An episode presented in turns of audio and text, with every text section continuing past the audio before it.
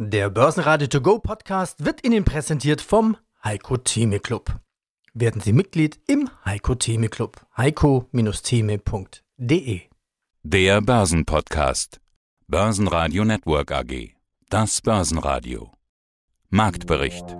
Im Studio Sebastian Leben und Peter Heinrich. Außerdem hören Sie diesmal Jochen Stanzel, Chefmarktanalyst von CMC Markets, zum neuen Kursrückgang im DAX zu den Conti-Zahlen ein Statement von Conti-Chef Elmar Degenhardt. Zu den Vonovia-Zahlen Pressesprecher René Hoffmann und zu Investments in europäische Banken Fixed-Income-Experte Andreas Meyer von Aramea. Alle Interviews in ausführlicher Version hören Sie auf börsenradio.de oder in der Börsenradio-App.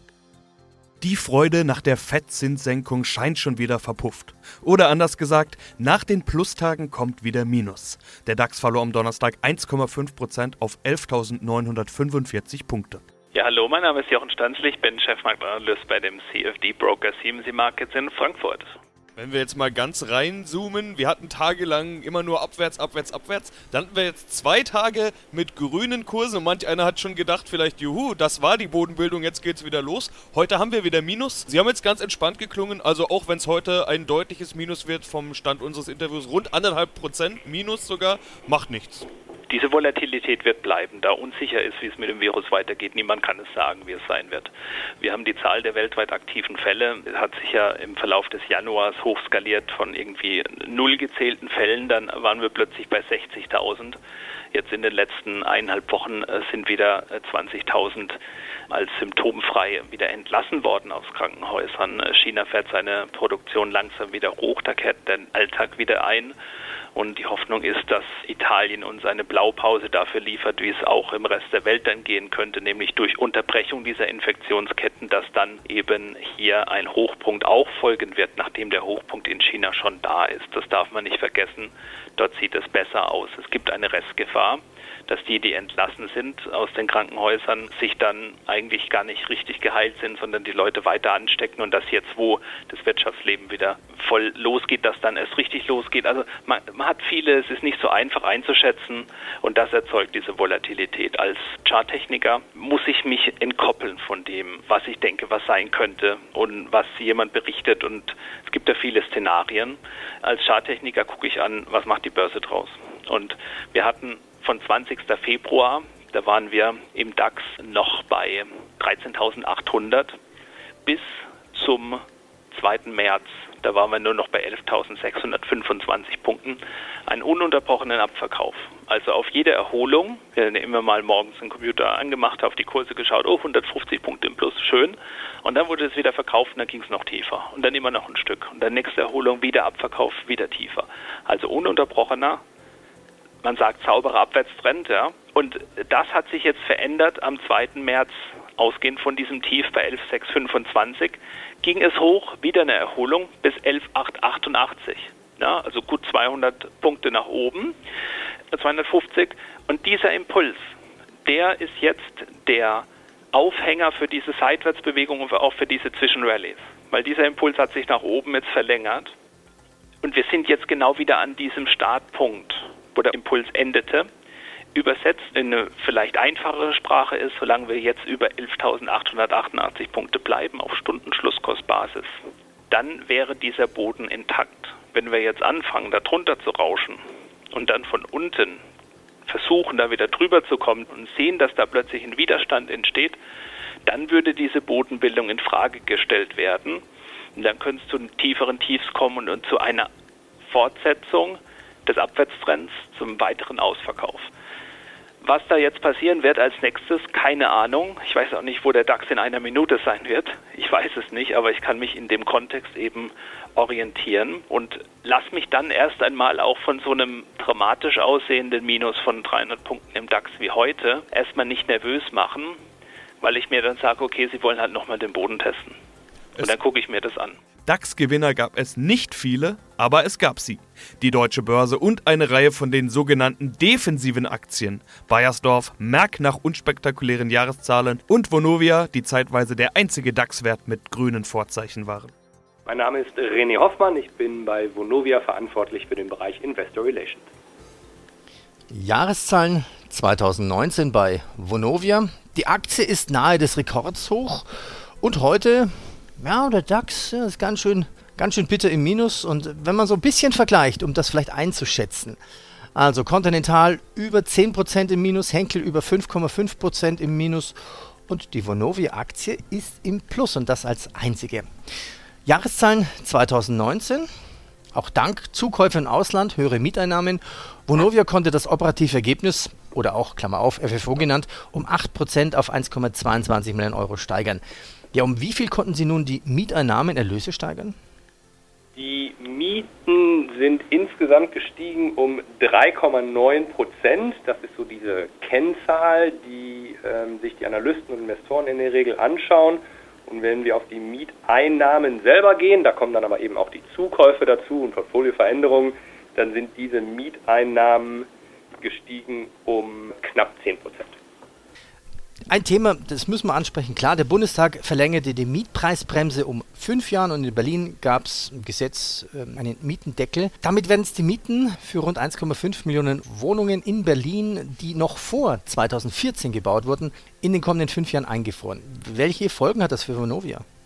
Ja, das geht ja sogar noch einen Schritt weiter. Die Mieten werden nicht nur eingefroren, sondern der Senat in Berlin hat ein Gesetz erlassen, in das er absolute Miethöhen, die sich fast ausschließlich nach dem Baujahr richten, erlässt und die Mieten, die über, maßgeblich über diesem Level liegen, müssen abgesenkt werden. Das heißt, es ist nicht nur ein Einfrieren der Mieten, sondern es ist auch ein Absenken der Mieten auf ein niedrigeres Niveau. Die Auswirkungen für Vonovia liegen bei etwa 10 Millionen durch die Absenkung. Das heißt, wenn im November, so steht es im Gesetz, neun Monate nach Inkrafttreten, das heißt, im Februar ist es in Kraft getreten. Im November greift die Absenkungsklausel. Und dann müssen wir alle Mieten in unserem Portfolio, die mehr als 120 Prozent der neu definierten Obergrenzen betragen, auf diese Obergrenzen absenken, auf die 120 Prozent. Das sind bei uns etwa ein Drittel des Berliner Portfolios. Und der finanzielle Effekt, das ist ein Einmaleffekt der einmaligen Absenkung, beträgt etwa 10 Millionen. Das ist erstmal absolut viel Geld. Bei Mieteinnahmen in Höhe von mehr als 2 Milliarden im Konzern ist es allerdings absolut zu verkraften. Und auf der neuen, niedrigeren Basis dann wird es in Berlin, solange es den Mietendeckel gibt, keine Mietsteigerung geben. Okay, also kann man sich ausrechnen, was Ihnen das etwa kosten wird. Also es ist, Berlin ist 10% unseres Portfolios. Insofern ist das finanziell sicherlich zu verschmerzen. Es liegt innerhalb unserer Prognosespanne und äh, verändert deswegen weder den Konzern noch die Dividendenfähigkeit. Das Problem ist ja ein ganz anderes, nämlich dass durch dieses Gesetz das Problem, das äh, real ist, äh, nämlich nicht genug Wohnraum und steigende Neuvertragsmieten keineswegs gelöst wird, sondern verschlimmert wird, weil eben Investitionen in Neubau und Investitionen in den Bestand, altersgerechter Umbau, energieeffiziente Modernisierung in Berlin, so glauben wir, so gut wie gar nicht mehr stattfinden wird. Und insofern ist die Motivation, etwas in Berlin zu tun, verständlich. Dieses Gesetz allerdings ist in unseren Augen ein Schritt in die falsche Richtung. Ja, das kann ich bestätigen. Ich hatte ja auch Interviews mit den Vorständen von UBM, SIMO, CA, IMO, die ja als österreichische Investoren ja auch in Berlin teilweise tätig sind oder in Kooperationen tätig sind. Die stellen neue Bauten, Bauprojekte in Berlin ein, beziehungsweise alles auf dem Prüfstand. Ja, das ist leider so. Und auch äh, dieses, ich nenne es mal Trostpflaster, das Gebäude nach 2014 ausgenommen sind vom Mietendeckel, ist natürlich ein schwaches. Denn angesichts der doch sehr, äh, ja, ich möchte sagen, radikalen Gesetzgebung in Berlin wird sich jeder Investor natürlich zweimal überlegen, ob das nicht auch nochmal geändert wird. Und äh, deswegen glaube ich, werden wir in Berlin sehen, glauben wir, werden wir in Berlin sehen, das gilt auch für unser Portfolio, dass wir Neu- und Portfolio-Bestandsinvestitionen uns sehr genau überlegen werden. Und das ist leider für die Menschen in Berlin und für die, die in Berlin wohnen wollen, keine gute Nachricht. Die Verliererliste ist lang und am deutlichsten verlieren die Lufthansa, Henkel nach Zahlen, hier enttäuscht vor allen Dingen die nicht erhöhte Dividende, Infineon und klares Schlusslicht Conti mit zweistelligem Minus. Hier ein Statement von CEO Elmar Degenhardt. Wir haben unsere angepassten Ziele 2019 erreicht. Operativ haben wir uns in Summe beachtlich geschlagen. Das vergangene Jahr hat jedoch deutliche Bremsspuren in der gesamten Automobilindustrie hinterlassen. Unter dem Strich sind wir besonders im Bereich Automotive mit dem Ergebnis 2019 nicht zufrieden. Jedoch ist Continental bilanziell für die kommenden Jahre sehr gut aufgestellt. Dank unserer starken und gesunden Bilanz können wir für das Geschäftsjahr 2019 eine Dividende von 4 Euro pro Aktie vorschlagen. Blicken wir auf das aktuelle Geschäftsjahr. Wir erkennen es mittlerweile an der Fieberkurve der Börse. Das wirtschaftliche Klima ist vom Coronavirus ebenfalls befallen. Die Unsicherheit wächst. Eine erhoffte konjunkturelle Erholung wird sich dadurch weiter verzögern. Wir beobachten diese Entwicklung und ihre Auswirkungen sehr aufmerksam und wir prüfen gerade unsere mögliche Reaktion hierauf. Trotz aller kurz- und mittelfristigen Herausforderungen sind wir zuversichtlich. Wir sind heute bilanziell deutlich wetterfester aufgestellt als vor der Finanzkrise 2008-2009. Zudem haben wir einen klaren Plan für unsere erfolgreiche Zukunft. Unser Strukturprogramm Transformation 2019 bis 2029 und unsere neue Organisationsstruktur werden mittelfristig zu spürbaren Fortschritten führen. Ein bedeutender Teil unseres Plans ist die Stärkung unserer profitablen Wachstumsfelder und unsere volle Konzentration darauf. Wir investieren darüber hinaus Milliardenbeträge in das gesunde Ökosystem der Mobilität von morgen. Das können in diesen herausfordernden Zeiten nur wenige Unternehmen so tun. So sichern wir unsere Gestaltungsmöglichkeiten. Wir bauen unsere starke Unternehmenskultur weiter aus und qualifizieren unsere Mitarbeiter vermehrt für die Anforderungen der Transformation.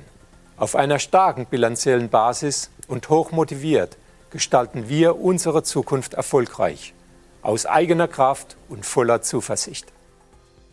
Moin Moin aus Hamburg. Mein Name ist Andreas Meyer. Ich bin Fondsmanager der Aramea Asset Management AG. Aramea ist eine unabhängige Investmentboutique mit circa dreieinhalb Milliarden Euro Assets under Management.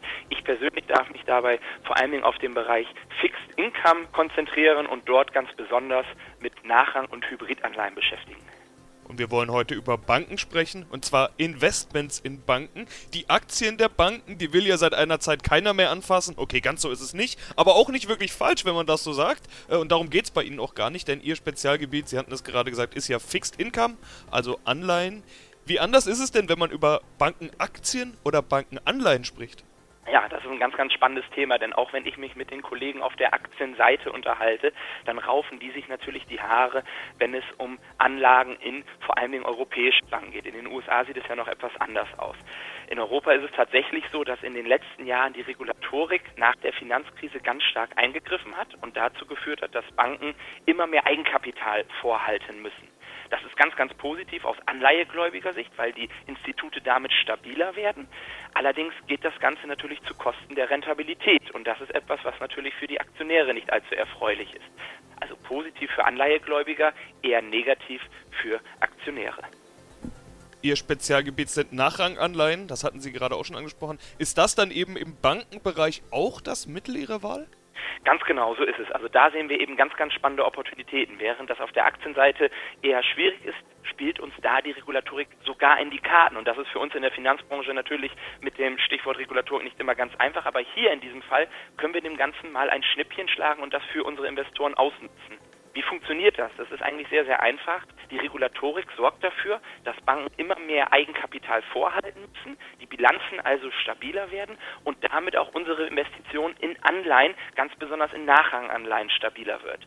Hinzu kommt, dass die Regulatorik eben nach der Finanzkrise unter anderem mit Basel III gesagt hat, ihr sollt euch bitte neu aufstellen, eure Bilanzstrukturen neu strukturieren und da gibt es eben sogenannte Übergangsperioden, dass Nachranganleihen alten Formates, ich sage mal überspitzt Vorkrisen-Nachranganleihen, dann eben wegfallen und aus den Bilanzen verschwinden sollen. Und genau diese Anleihen investieren wir, weil wir da eben sehr schöne marktunabhängige und gleichzeitig stabiler werdende Investitionen finden können.